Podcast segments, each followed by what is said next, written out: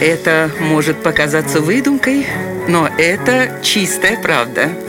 Удивительные истории на радио 1. Первым хакером в мировой истории считается британский иллюзионист Невил Маскилайн. Свои навыки он продемонстрировал в 1903 году, когда изобретатель Гульермо Маркони презентовал в Королевском институте в Лондоне запатентованную им радиосвязь. Маркони собирался передать морзянкой беспроводное сообщение на расстояние в 300 миль. При этом он заявил, что его изобретение гарантирует конфиденциальность для отправителя. Однако совершенно внезапно аппарат Маркони начал выдавать слова крыса, вор и надувательство. А затем и вовсе пошли оскорбительные стишки в адрес изобретателя. И только через несколько дней опозоренный ученый выяснил, что эти сообщения посылал Невил Маскилайн.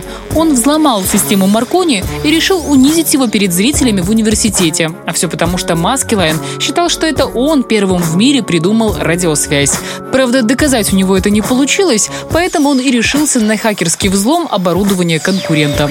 Вот такая удивительная история.